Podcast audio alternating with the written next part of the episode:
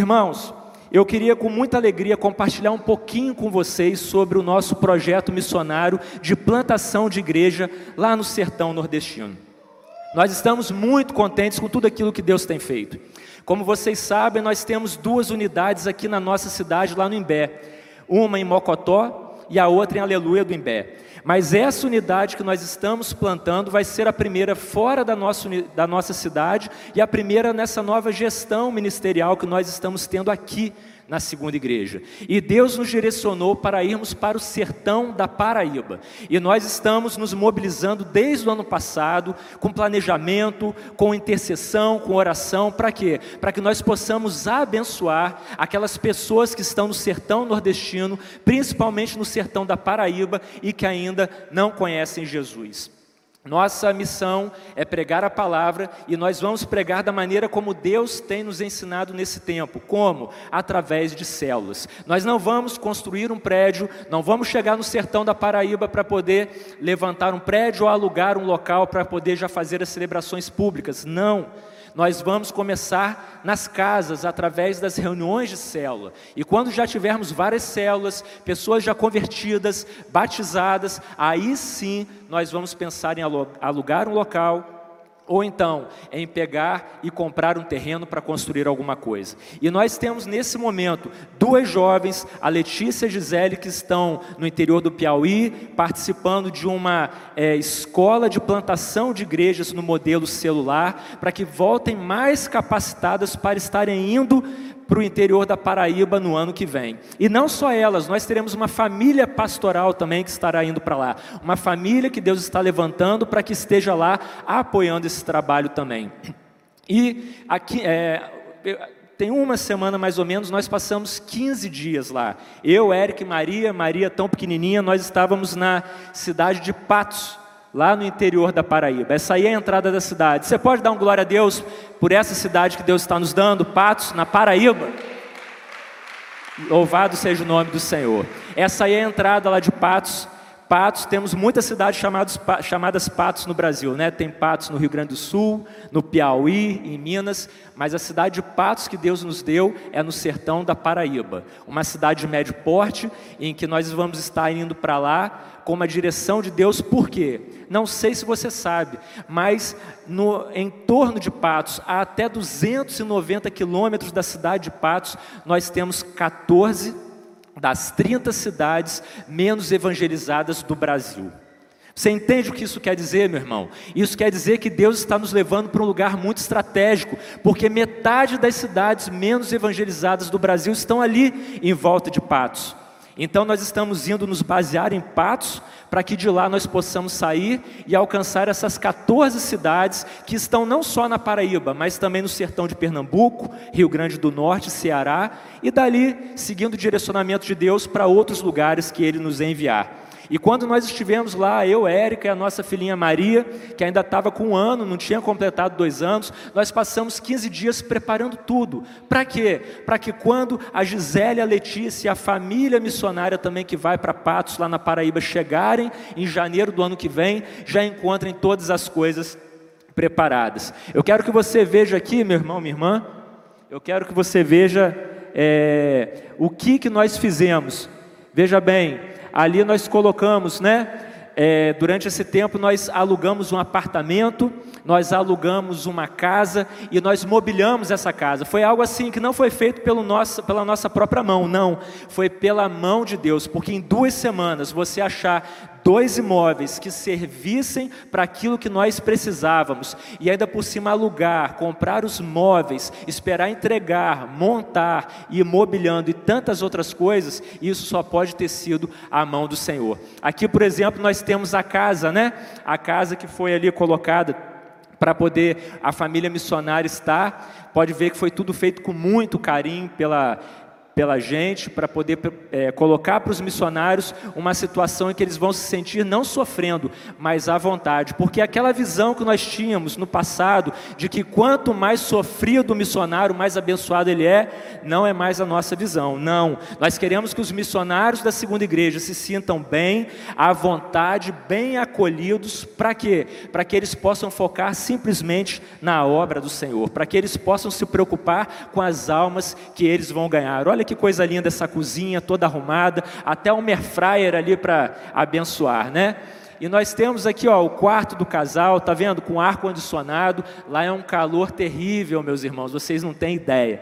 Mas Deus está abençoando os missionários com ar condicionado. E temos uma área kids. Você que é líder de célula, você sabe o quanto é difícil para quem tem uma célula par ter um ambiente para homens, para mulheres e para crianças. E nós conseguimos, pela graça de Deus, alugar uma casa onde nós vamos ter uma varanda para que os homens possam se reunir, uma sala, como vocês viram, para que as mulheres possam se reunir, e uma outra sala, um ambiente para quê? Para que nós possamos ter a célula de crianças, porque nós acreditamos nessa geração. E nós temos aqui o apartamento, esse é o apartamento das meninas, onde a Gisele e a Letícia vão ficar. Ficou lindo, não é mesmo? Você pode aplaudir ao Senhor por aquilo que Ele está fazendo?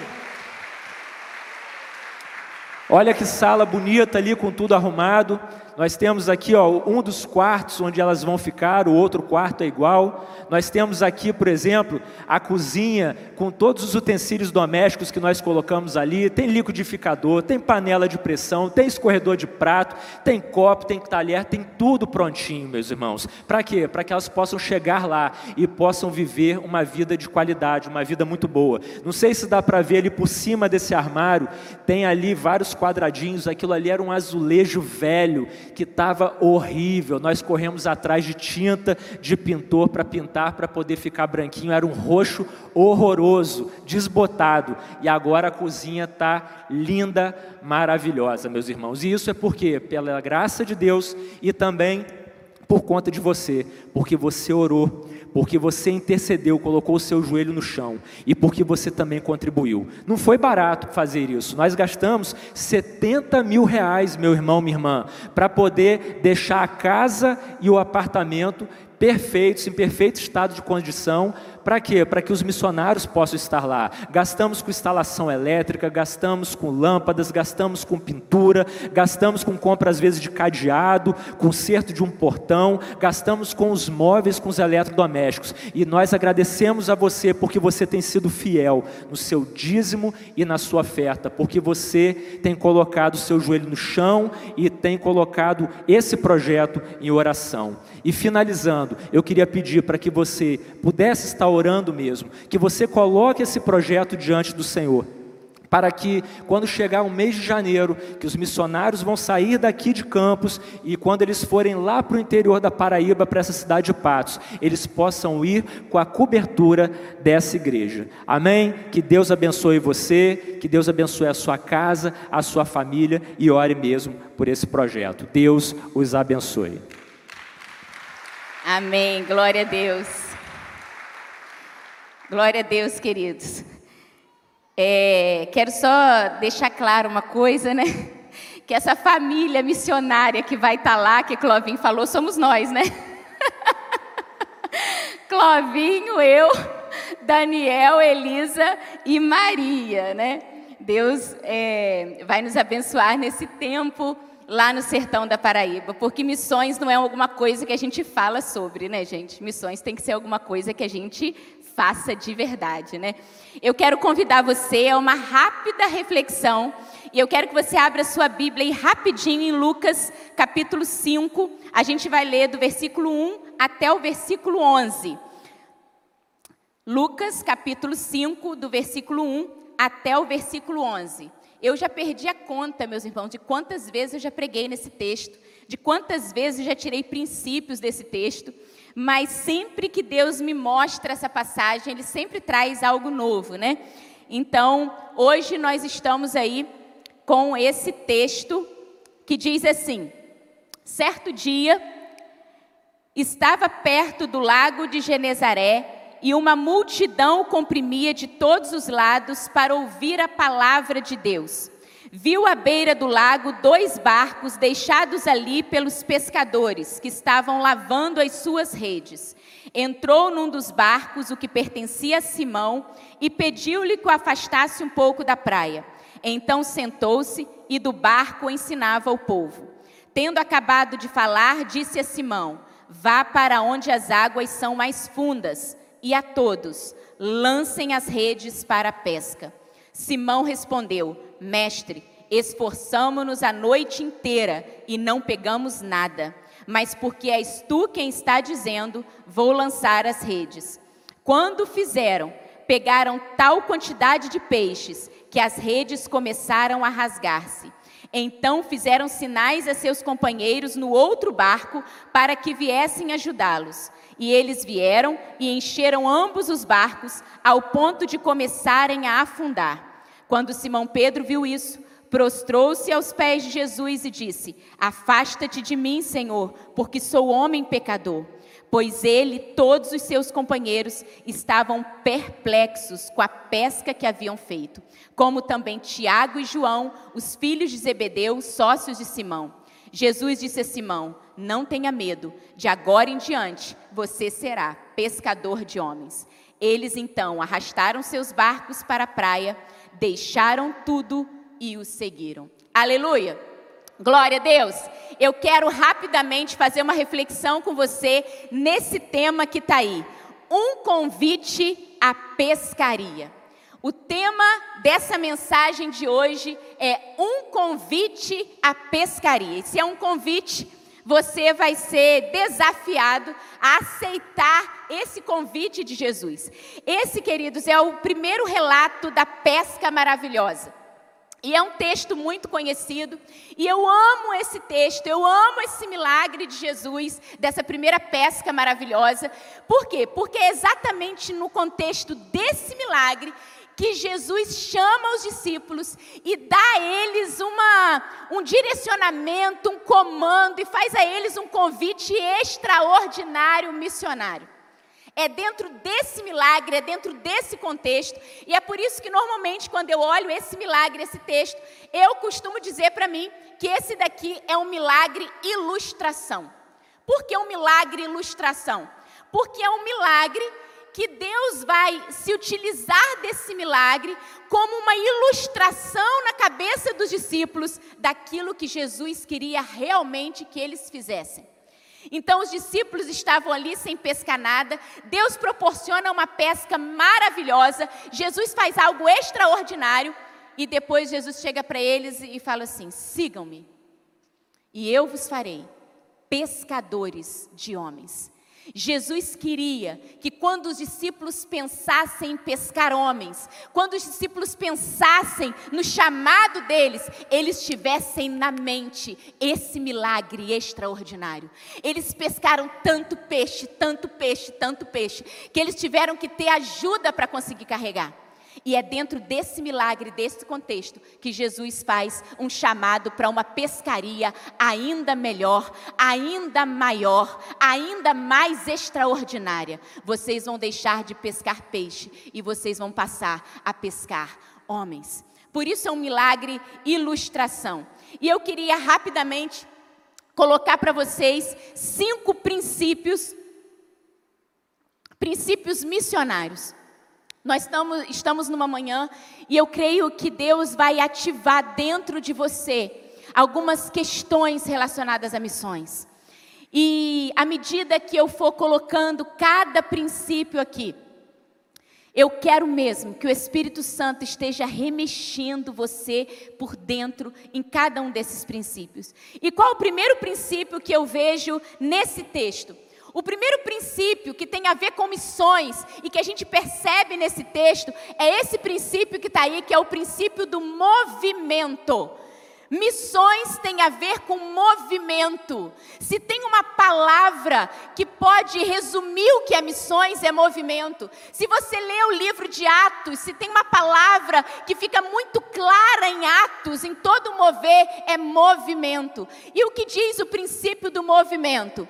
Jesus quer trazer movimento para o que está vazio e parado no seu chamado por conta de frustrações passadas. Jesus quer agitar você por dentro nessa hora. O versículo 2, a Bíblia diz assim: Viu à beira do lago, junto à praia, dois barcos deixados ali pelos pescadores. Eu quero que você visualize essa cena. Tinha um barco que foi deixado ali junto à praia porque os pescadores já tinham desembarcado daquele barco e agora eles estavam lavando as redes. E aquele barco, quando eles olhavam para aquele barco, eles estavam lembrando de um passado de frustração, em que eles usaram aquele barco e eles não pegaram nada. Jesus chega naquela praia, ele olha aquele barco que foi deixado ali. E um dos barcos, diz a Bíblia, que era o de Simão, era o de Simão Pedro. E a primeira coisa que Jesus faz, ele pega aquele barco e aquele barco vai voltar para a água novamente. Eu quero dizer para você hoje aqui que está aqui presencial e que está conectado aí na segunda igreja online, que existem coisas que podem estar paradas na sua vida, ligada ao seu chamado, e hoje o Senhor vai trazer movimento para isso, em nome de Jesus. Em nome de Jesus. Jesus entra naquele barco parado, Jesus começa a colocar aquele barco em movimento e ele começa a ensinar no barco, ele leva o barco para águas mais profundas. Ah, queridos, deixa eu te dizer: missões, pescaria, não acontece com aquilo que você tem. Escute o que eu estou te falando. Missões, pescaria, ganhar vidas, não acontece com aquilo que você tem, acontece com aquilo que está em movimento em você. Porque às vezes você pode falar, eu tenho dom de serviço, eu tenho dom de liderança, eu tenho dom de misericórdia, eu tenho dom de línguas, mas não é o que você tem, é aquilo que está em movimento. Porque se você tem, mas aquilo está parado, você já desembarcou daquilo, aquilo está deixado na beira da praia, não vai criar impacto. O que vai criar impacto é o que está em movimento em você. Então coloca para fora aquilo que está parado e vazio no seu chamado. Senhor, o Senhor me deu isso. O Senhor me deu esse barco. O Senhor me deu essa habilidade. O Senhor me deu esse talento. O Senhor me deu esse dom. Isso não vai ficar parado na beira da praia. Coloca isso em movimento para alcançar vidas. Em nome de Jesus, princípio do movimento, seu chamado não é para assistir uma pescaria. Seu chamado não é para aplaudir quem está pescando. Seu chamado é para você arregaçar as mangas, subir a barra da calça e lançar redes por onde você for. Aleluia! Esse é o nosso chamado. Vamos ganhar essa cidade para Jesus. Vamos ganhar esse estado, essa nação, as nações para Jesus. E como que nós vamos fazer isso? Como que nós vamos fazer isso? Colocando em movimento coisas que o Senhor já nos entregou. Talento travado, dom enterrado, habilidade escondida, parada, não cria impacto. Deixa Jesus, assim como ele pegou o barco de Pedro e colocou nas águas novamente, que em nome de Jesus nessa manhã, o Senhor te pegue e coloque na água novamente. Esse é o princípio do movimento. Segundo princípio, bem rapidinho. É um princípio que eu vejo nesse texto que é extraordinário, que é o princípio da oferta expandida. E o que diz o princípio da oferta expandida? Multidões serão tocadas, abençoadas por aquilo que você disponibilizar para ser tocado por Jesus. Isso é o que eu chamo de princípio da oferta expandida. O versículo 3 diz assim: E Jesus, entrando num dos barcos, que era o de Simão, pediu-lhe que afastasse um pouco da terra e, assentando-se, ensinava do barco a multidão. Querido, Pedro permitiu que Jesus entrasse no barco dele. Pedro permitiu que Jesus tocasse no barco dele. E no momento que Jesus toca no barco de Pedro, agora aquele barco não é só para Pedro, não é só para o sustento da família de Pedro. No momento que Jesus entra no barco de Pedro e ele toca no barco de Pedro, agora aquele barco começa a ser usado como plataforma para Jesus ensinar uma multidão. Esse é o princípio da oferta expandida. Tudo aquilo que a gente permite que Jesus toque na nossa vida, Jesus pega isso para abençoar uma multidão, para transbordar sobre a vida dos outros. Foi assim que Jesus fez. Jesus pegou o barco de Pedro, ensinou a multidão. Ah, queridos, o menininho deu cinco pães e dois peixinhos para Jesus. O menininho estava falando: Jesus pode tocar no meu lanche. Toca no meu lanche, eu te entrego o meu lanche. Pode tocar no meu lanche. Jesus pega aquele lanche e uma multidão é alimentada por aquilo que Jesus pôde tocar na vida daquele menino. Isaías disse para Deus: Toca nos meus lábios, Senhor. Toca nos meus lábios. Deus toca nos lábios de Isaías. Pega os lábios dele e ele começa a profetizar para as nações. Ah, queridos, pode tocar no meu barco. Jesus pega aquele barco e ensina a multidão ah, queridos, deixa eu dizer algo para você. Dizer para Jesus assim: Jesus, pode tocar nisso aqui. É uma das orações mais perigosas que você faz. Escute o que eu estou te dizendo. Você está sendo desafiado hoje para deixar Jesus tocar em você em tudo aquilo que leva o teu nome. E eu quero te dizer que fazer essa oração de maneira verdadeira, com entrega verdadeira, é uma das orações mais perigosas que você faz na vida. Porque, sabe por quê? Porque isso que você está falando que Jesus pode tocar pode ser tirado de você. Porque você não tem mais o controle disso. Você não tem mais a posse disso. Quando você fala assim, Jesus pode tocar nos meus filhos, é uma das orações mais perigosas que você faz, porque eles podem ir para longe de você. Jesus pode enviar eles para longe. Quando você fala assim, Jesus pode tocar nas minhas finanças, elas são tuas, significa que você pode ter que abrir mão delas. Mas deixa eu te dizer, pelo princípio da oferta expandida, tudo aquilo que Jesus toca, ele leva para abençoar outros, mas de alguma maneira extraordinária, aquilo transborda para você. E transborda numa medida extraordinária. Eu quero dizer para você é, uma coisa com essa oração. Sabe por que, que nós estamos indo passar o ano que vem, pelo menos, né? A gente nunca sabe. Pelo menos, lá no sertão da Paraíba por causa de uma oração perigosa. Porque um dia eu disse para Deus: Meus pés são teus. Toca nos meus pés. Eu não vou mais onde eu quero. Eu não faço mais o que eu quero. Onde o Senhor mandar ir, eu vou. É uma oração perigosa.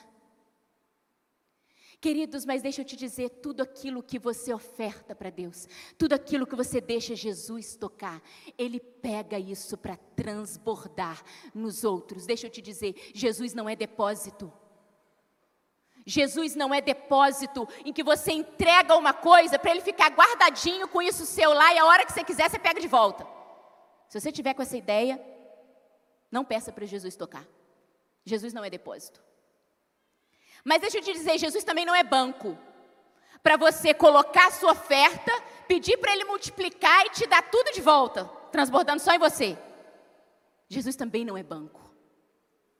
Não, querido.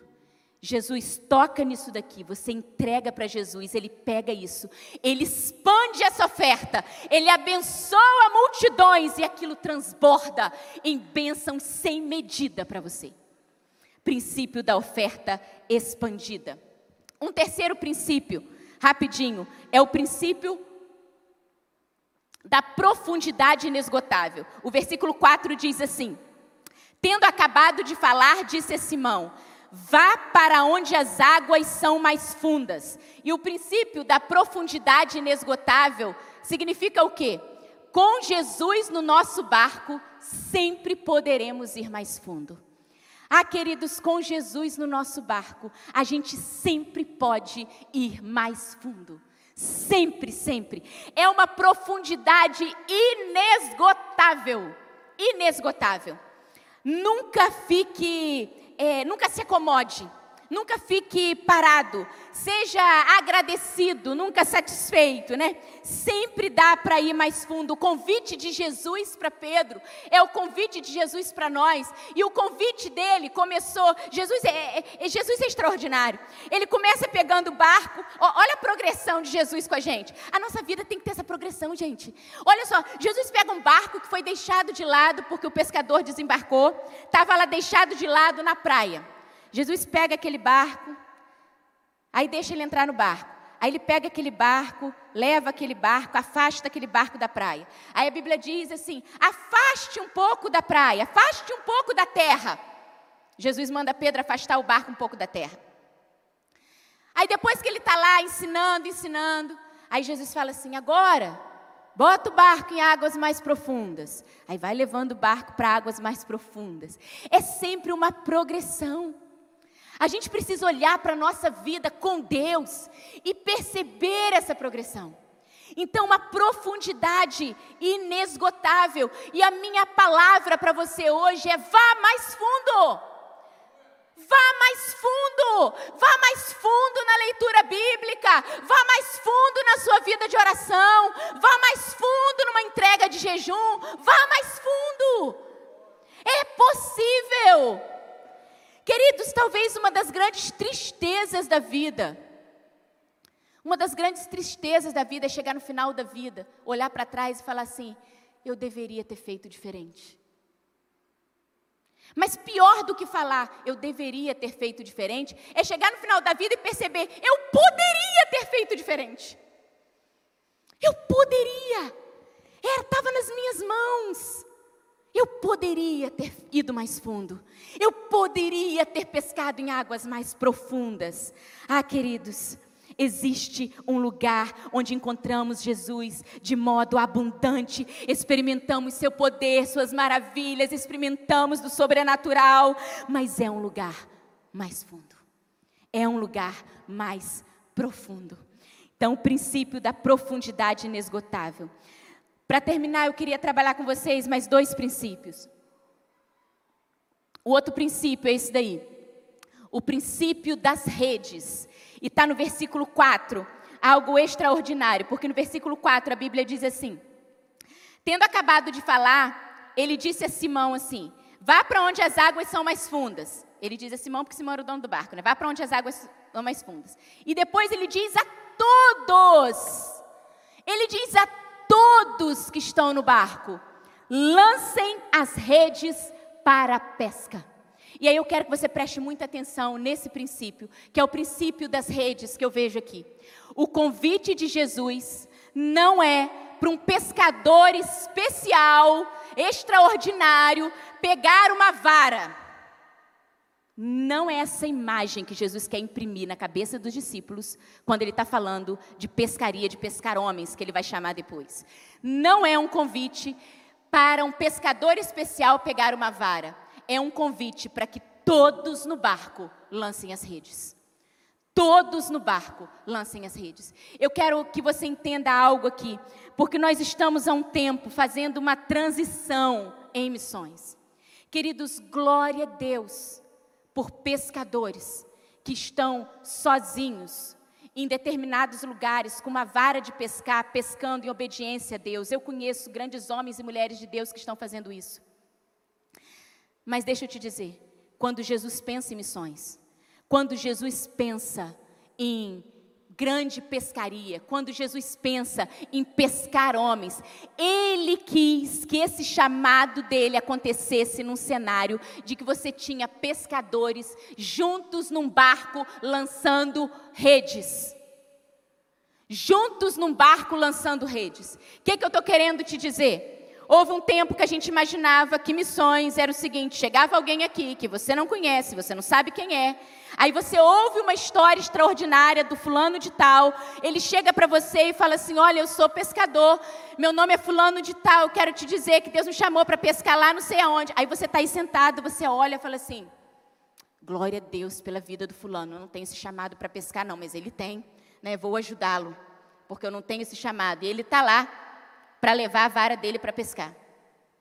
Queridos, mas não foi isso que Jesus pensou. O que Jesus pensou são em todos lançando redes. Todos no barco lançando redes. O que eu quero dizer com você, o que eu quero dizer para você é que o chamado para pescar não é para um indivíduo em particular. O convite à pescaria é um convite para todos e todos juntos, porque o convite à pescaria é um convite que você atende junto com o seu irmão, porque você vai lançar rede junto com ele. E você vai participar dessa pescaria extraordinária para a glória de Deus. Quando nós temos, cada vez que nós celebramos os batismos aqui, cada um aqui é esforço de quê? De muitas redes sendo lançadas ao mesmo tempo na cidade. E aí todo mundo puxa. Chega na hora do batismo, a gente conta os peixes. Esse é o ideal de Deus. O ideal de Deus nunca foi alguém ir sozinho. O ideal de Deus sempre foi todo mundo lançando rede. É por isso que as sete pessoas, Gisele, Letícia, Clóvis, Érica, Daniel, Elise e Maria, os sete missionários que estão indo para lá, você conhece. Estão aqui com você. Estão lançando rede, estão no mesmo barco, gente. Domingo a gente vai estar lá no sertão da Paraíba. Aonde, Érica? De frente da televisão, segunda igreja online. O que você estiver cantando aqui, eu estou cantando lá. O que você estiver celebrando aqui, eu estou celebrando lá. E deixa eu te dizer, quando perguntarem para você, quem é o responsável por missões na sua igreja? Responda, sou eu.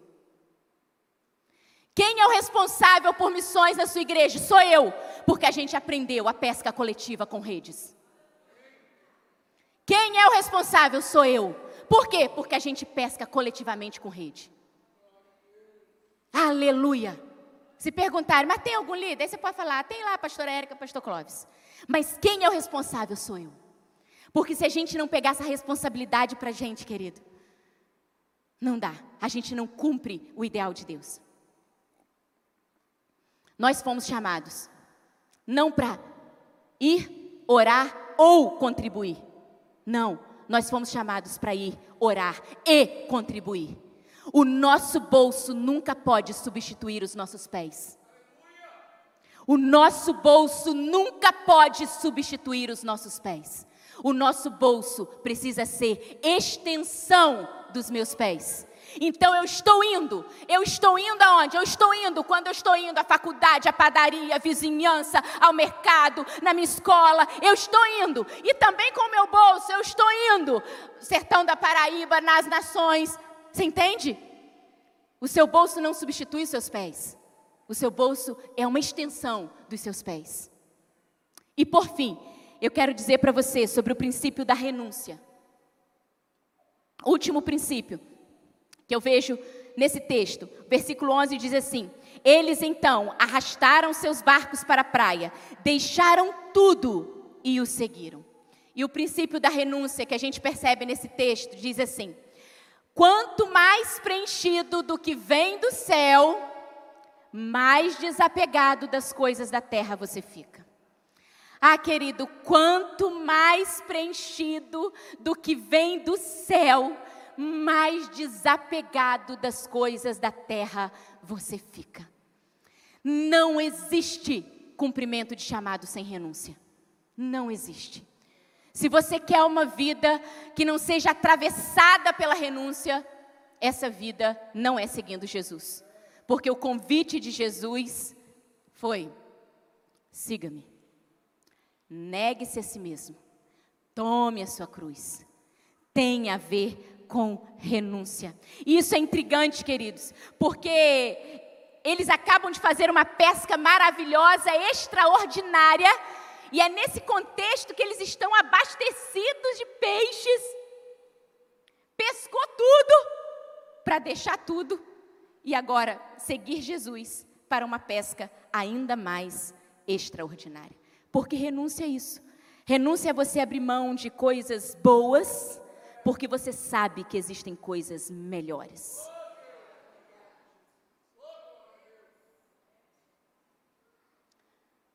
Renúncia é você abrir mão de coisas que são preciosas para você, porque você sabe que existem tesouros ainda mais excelentes e mais preciosos. Ah, queridos, é uma questão de prioridade.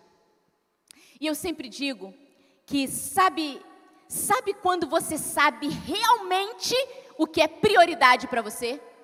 Não é quando você canta que o Senhor é sua prioridade. Não é quando você proclama, Deus, o Senhor é prioridade na minha vida. Não é nessa hora. Sabe quando você sabe o que é prioridade para você? Quando a bola divide. Quando a bola divide, você fala é isso ou isso. Agora eu preciso escolher isso ou isso daqui. É quando a bola divide que você tomba para o lado da tua prioridade. Que nessa manhã nós sejamos alinhados com o propósito de Deus.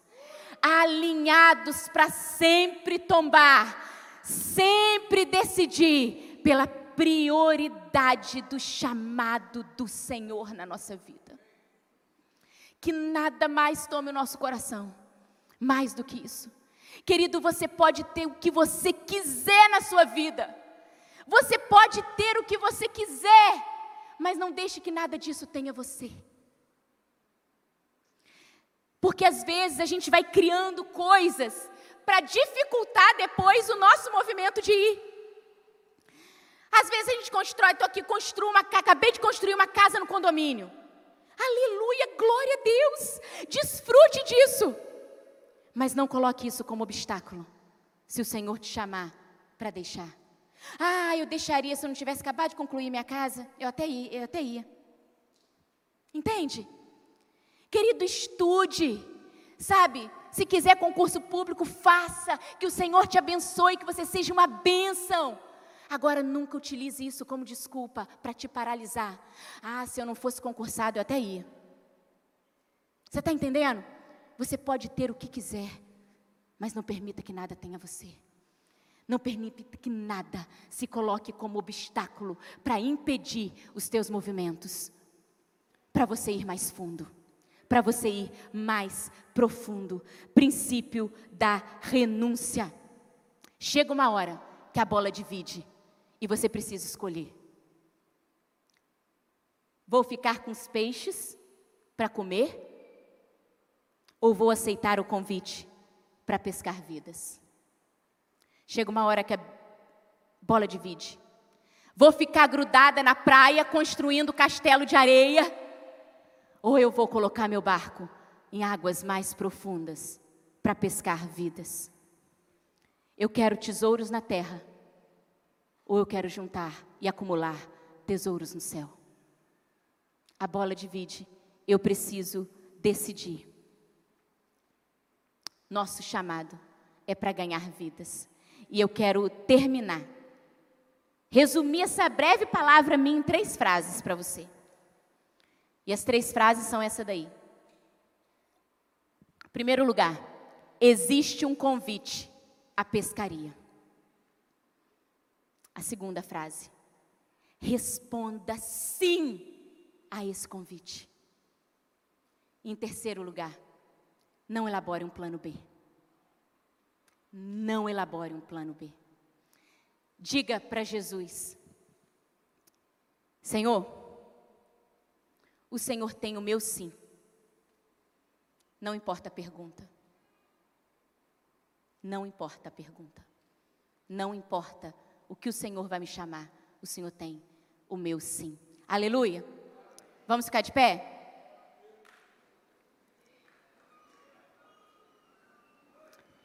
Eu quero terminar orando por você.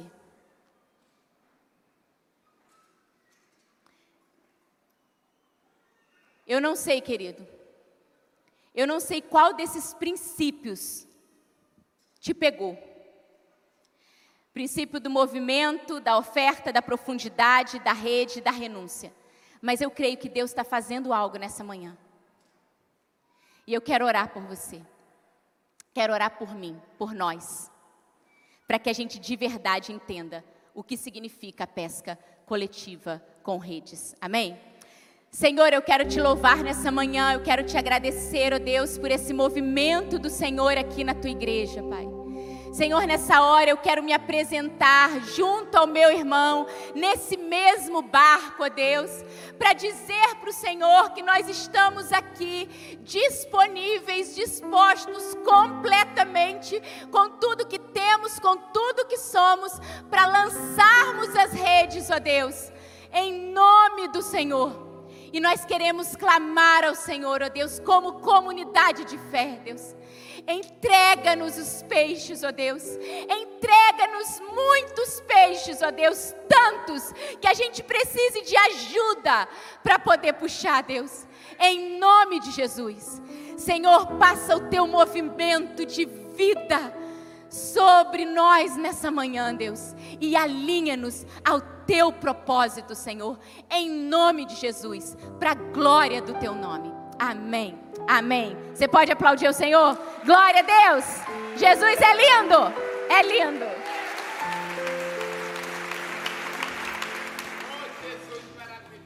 Antes de concluirmos esta celebração e você voltar para sua casa, nós vamos orar. Eu vou chamar aqui Pastor Clóvis, Pastora Érica, Daniel, Elisa, Maria. Eles vão ficar aqui junto comigo, bem do meu lado aqui.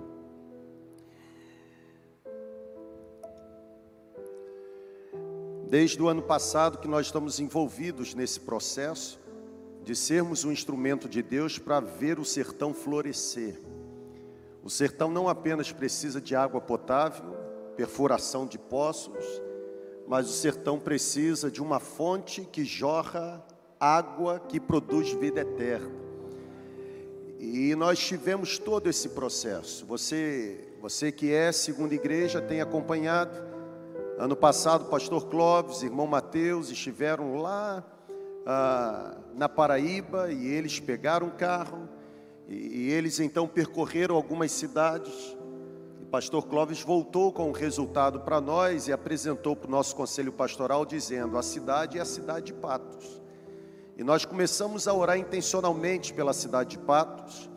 Pastor Clóvis, ele foi para a escola aceleradora trouxe um projeto de execução para que a gente possa não apenas alcançar a cidade de Patos, no sertão da Paraíba, mas a partir da cidade de Patos, como ele bem disse, fazermos com que os braços da graça alcance todas as outras cidades e principalmente as 14 das 30 cidades menos evangelizadas no país. Nós, nós fizemos desafios, nós conclamamos pessoas a, a se apresentarem para serem enviadas. E era muito interessante, porque tanto o pastor Clóvis quanto a pastora Érica, em seu escritório, eles tinham lá uma lista de pessoas que se apresentavam e começava o processo, processo de conversa, de oração, e quando chegava na reta final, o próprio Deus iria, ia criando cenários para que cada pessoa então não continuasse no processo. E eu me lembro que numa terça-feira, enquanto o nosso time pastoral estava reunido, ah, houve então, houve então ah, uma palavra dizendo: o que será que está acontecendo? É inadmissível numa igreja com tantas pessoas, milhares de pessoas, não encontrarmos aqueles que Deus deseja enviar para o sertão. Nós já tínhamos ah, já tínhamos a Letícia, Gisele chegou e, e eu fui para casa, sabe? Eu fiquei pensando sobre tudo aquilo que aconteceu na reunião. E eu chamei o pastor Clóvis e tivemos uma conversa. E eu disse para ele: Eu penso que você deveria orar. Você deveria perguntar a Deus se de fato não são vocês, enquanto pastores de missões na segunda igreja, que Deus deseja enviar, até porque é muito mais do que ser enviado para evangelizar aleatoriamente. É algo específico. Deus entregou um plano de voo para você na escola aceleradora e ninguém melhor do que vocês para colocar em prática. Se vocês, enquanto família pastoral, forem para o sertão, não apenas as nossas missionárias se sentirão bem cuidadas, amparadas, pastoreadas de perto, mas a nossa comunidade também se sentirá muito mais segura. Na verdade, nós vamos enviar as duas missionárias. Será que só vão se converter mulheres? Os homens não vão se converter? E os homens se convertendo, quem irá cuidar desses homens? Como faremos com a sua visita lá no campo missionário? Você irá de três em três semanas, e no período que você não estiver lá, quem vai cuidar dos homens que vão se converter? E nesse processo de oração, de conversa, nós então entendemos, não apenas nós três, mas todo o time pastoral, ah, o conselho gestor da igreja, toda a liderança coesa, unânime, todos nós entendemos que de fato eles deveriam ser enviados. E a minha orientação é que num primeiro momento, nesse plano de voo, eles permaneçam no primeiro ano lá no sertão da Paraíba, na cidade de Patos. Mobiliamos as, as, a casa e o apartamento, fizemos tudo com muito carinho. Não fomos num brechó da cidade pegar coisa que já foi utilizada. Nós fomos na loja e compramos tudo assim, zerinho, tudo novinho porque nós entendemos que a excelência honra a Deus e inspira pessoas. E sabe, irmão, quando eu olho para a nossa comunidade e vejo para onde Deus está nos levando, o nível de responsabilidade aumenta mesmo. A Bíblia já diz isso: a quem muito é dado, muito também será será cobrado. Se Deus tem nos dado tanto recurso, e eu digo para você, Deus tem nos dado tanto recurso, é nossa obrigação fazer com que mais recursos saiam daqui e alcancem os lugares onde Deus deseja marcar com a manifestação da sua bendita graça. Pastor Clóvis falou aqui, investimos aproximadamente 70 mil para mobiliar a casa e o apartamento, mas não foram investidos apenas 70 mil por enquanto. Nós tivemos que alugar a casa e o apartamento, já estão pagos. Nós tivemos que custear esses 15 dias que os nossos pastores ficaram lá, fazendo tudo isso. Na verdade, Pastor Clóvis já tem mais uma, ele e Érica já podem montar, inclusive, ou uma imobiliária ou uma construtora, porque alugar, aliás, achar, encontrar, alugar, pintar, reformar, imobiliar em 15 dias, irmão, assim, esse homem e essa mulher são, são fantásticos, não é verdade? mas óbvio, foi Deus que abriu todas as portas. Foi Deus que mostrou exatamente os locais onde eles deveriam entrar. Foi Deus que fez com que as pessoas aparecessem para servir no lugar onde eles não conheciam ninguém. Porque como diz ou como disse Hudson Taylor, a obra de Deus, feita conforme a vontade de Deus, nunca terá falta dos recursos de Deus. E eu quero orar com vocês agora pela vida deles. Gisele e Letícia estão lá no sertão do Piauí, na cidade de Picos, estão concluindo nesta semana a escola aceleradora. Nesta semana, mais para o final da semana, elas estão retornando para campos. Elas vão ter esse final do mês de outubro para poder a, ajustarem a vida né, em relação ao retorno da viagem. No início de novembro, tanto Gisele quanto Letícia começam uma imersão cultural aqui na nossa comunidade, vão cumprir o expediente conosco enquanto pastores, participar das nossas reuniões, para que quando elas chegarem, juntamente com o pastor Clóvis, pastora Érica e sua família, lá no campo missionário, elas estejam não apenas com a competência em dia, mas também com a cultura absorvida. Nós, nós apenas estamos ah, expandindo o nosso DNA, a nossa essência. O pastor Clóvis e a pastora Érica continuam sendo os pastores de missões na segunda igreja. Ué, mas eles não vão estar aqui. E quem foi que disse onde está escrito que eles precisam estar aqui? Na verdade, se são pastores de missões, aqui mesmo que eles não precisam estar, não é verdade? Eles precisam estar no campo. E eu estou orando, irmão. Eu estou orando.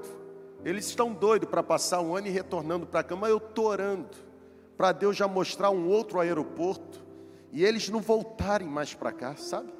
Eu estou orando para Deus enviá-los. Quanto mais Deus nos entregar, mais estaremos revestidos de coragem no Espírito Santo para abrir novas unidades, a fim de que mais pessoas sejam alcançadas para a glória de Jesus.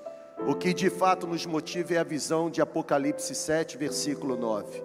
Eu vi, disse João, eu vi uma grande multidão gente de todos os povos, línguas, tribos e nações, gente numerosa que não podia ser contada, todas elas estavam em pé diante do trono e em adoração ao Cordeiro, segurando palmas em suas mãos, com as vestes revestidas e dizendo: A adoração pertence ao Cordeiro de Deus. Vamos orar agora, você pode estender a sua mão para cá? Vamos pedir a bênção de Deus mesmo para essa nova fase, não nova fase na vida de alguns irmãos que estão indo, mas a nova fase na vida da nossa igreja. Nós estamos planejando para o ano que vem, Senhor, nos deu o privilégio de realizar várias celebrações ou celebrações simultâneas, o que nós estamos chamando de multisites ou multilocais. E Deus já nos está dando o privilégio nós não teremos apenas um auditório em Campos realizando uma celebração na segunda igreja. Nós teremos outros locais em outras cidades, em outros estados, realizando celebrações na segunda igreja para alcançar mais gente para a glória de Jesus. Senhor, nós imploramos agora, por favor. Por favor, é o Senhor quem chama, é o Senhor quem escolhe, é o Senhor quem capacita. E eu peço agora, mais uma vez, abençoe a vida dos meus irmãos.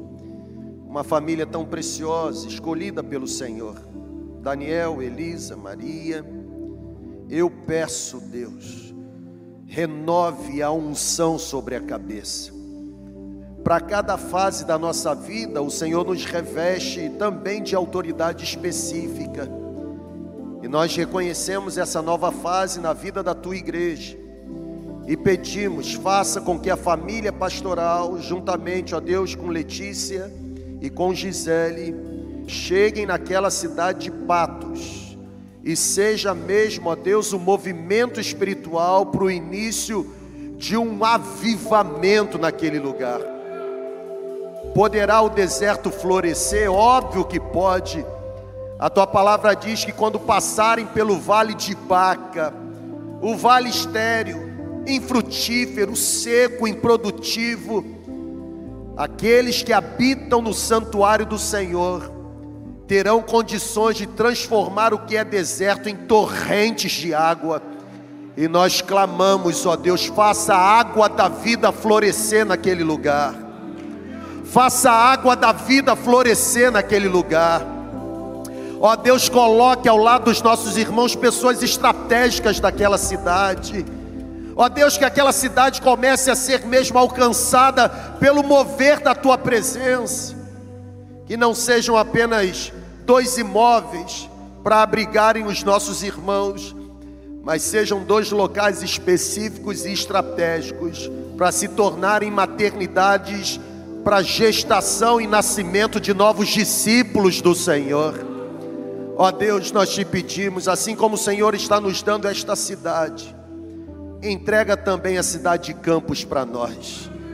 Entrega, Senhor, cele mesmo a chegada da tua igreja naquele lugar. Não são os nossos missionários que estão chegando na cidade, é a tua igreja que está avançando em direção àquela cidade. As cidades menores que estão ao redor. Que o Senhor também nos dê condições de alcançá-las para a glória do teu bendito nome. Motive-nos, ó Deus, a investirmos o nosso dom, o nosso talento, o tesouro, a habilidade, os recursos. Motiva-nos a colocarmos tudo isso diante do Senhor, para que outras cidades sejam alcançadas, novos missionários sejam enviados, novas unidades sejam abertas, e no processo, ou no final de todo esse processo, uma multidão esteja em pé diante do trono e em adoração ao Cordeiro, nós pedimos a tua bênção sobre a vida dos nossos irmãos e oramos em nome de Jesus, o nosso Senhor. Você pode aplaudir ao Senhor bem forte? Aleluia, aleluia. Ô Maria, manda um beijinho para todo mundo, Maria. Isso. Deus abençoe.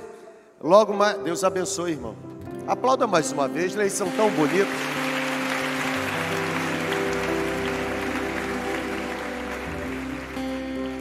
Ô irmão, coisa boa é ter o pastor Clóvis como pastor de missões. Ele dá um relatório minucioso. A gente sabe de tudo da cidade, irmão. E ele, eles não testemunharam aqui, mas falaram isso lá na nossa reunião pastoral. Se nós já estivéssemos lá, definitivo, com eles, nós já teríamos condições de abrir pelo menos cinco células, de tanto que eles oraram naquela cidade. Cada lugar que eles chegavam, se apresentavam, as pessoas pediam oração. Os campos de fato estão prontos para serem colhidos. E nós vamos colher bons frutos naquele lugar para a glória, para a glória de Jesus. Logo mais, nós estaremos juntos aqui para a segunda celebração. Nós vamos para a quinta ministração da série sobre mudanças, pensando sobre ah, renovando a nossa perspectiva. E eu sugiro você aproveitar bem o seu domingo, mas priorizar estar aqui no prédio logo mais para juntos celebrarmos o nome, o nome de Jesus. Que Deus te dê um bom almoço, que Deus te dê uma boa tarde, que Deus te dê um dia de paz. É a minha oração e eu faço em nome de Jesus. Amém.